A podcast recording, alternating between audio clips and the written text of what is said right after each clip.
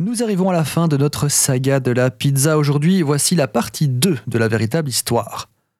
Nous avons parlé de l'origine et des influences de la pizza et nous nous sommes volontairement arrêtés à un point marquant de son histoire, l'arrivée de la tomate. On l'a déjà dit plusieurs fois dans cette émission, mais rappelez-vous que la tomate vient du continent américain, comme le maïs entre autres. Donc pas de découverte des Amériques, pas de tomate, pas de tomate, mais pas de pizza à la tomate.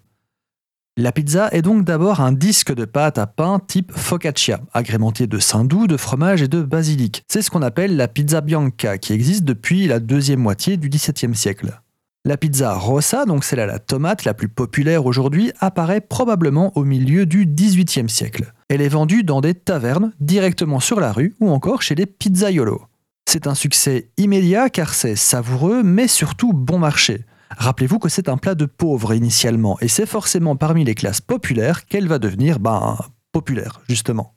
Et c'est pour ces mêmes raisons que la pizza va être dénigrée par les autres classes sociales, mais aussi purement et simplement boudée partout ailleurs que Naples. Jusqu'au 19e siècle, la pizza a mauvaise réputation.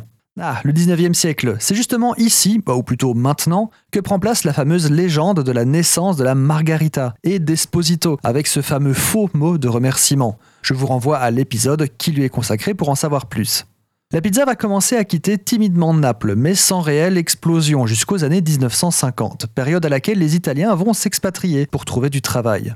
Notamment dans les charbonnages du nord de la France et du sud de la Belgique, mais aussi aux États-Unis, et c'est d'ailleurs là que la première explosion va avoir lieu. La pizza plaît, elle est savoureuse et pas chère, que demander de plus? Les Italo-Américains vont adapter les recettes et les premières pizzas américaines vont voir le jour, notamment la Chicago Deep Dish. La pizza s'impose alors comme le plat populaire par excellence. On va l'industrialiser et aussi la congeler à partir de 1957. En Europe, la Provence accueillait déjà des pizzas depuis les années 1900 suite à une immigration napolitaine, mais l'expansion s'arrête à là. Pour le reste de l'Europe, c'est comme je le disais, suite à l'immigration dans le Nord et la Belgique dans les années 50 que ce plat va être découvert puis popularisé pour devenir la pizza moderne qu'on peut encore déguster aujourd'hui. J'espère que cette saga de la pizza vous a plu. On aura encore un petit mercredi technique sur la pizza, mais après on clôt évidemment le sujet. Mais ne vous en faites pas, on va attaquer bien évidemment tout de suite après une nouvelle saga. La saga de l'Oreca, ou la folle histoire de la restauration.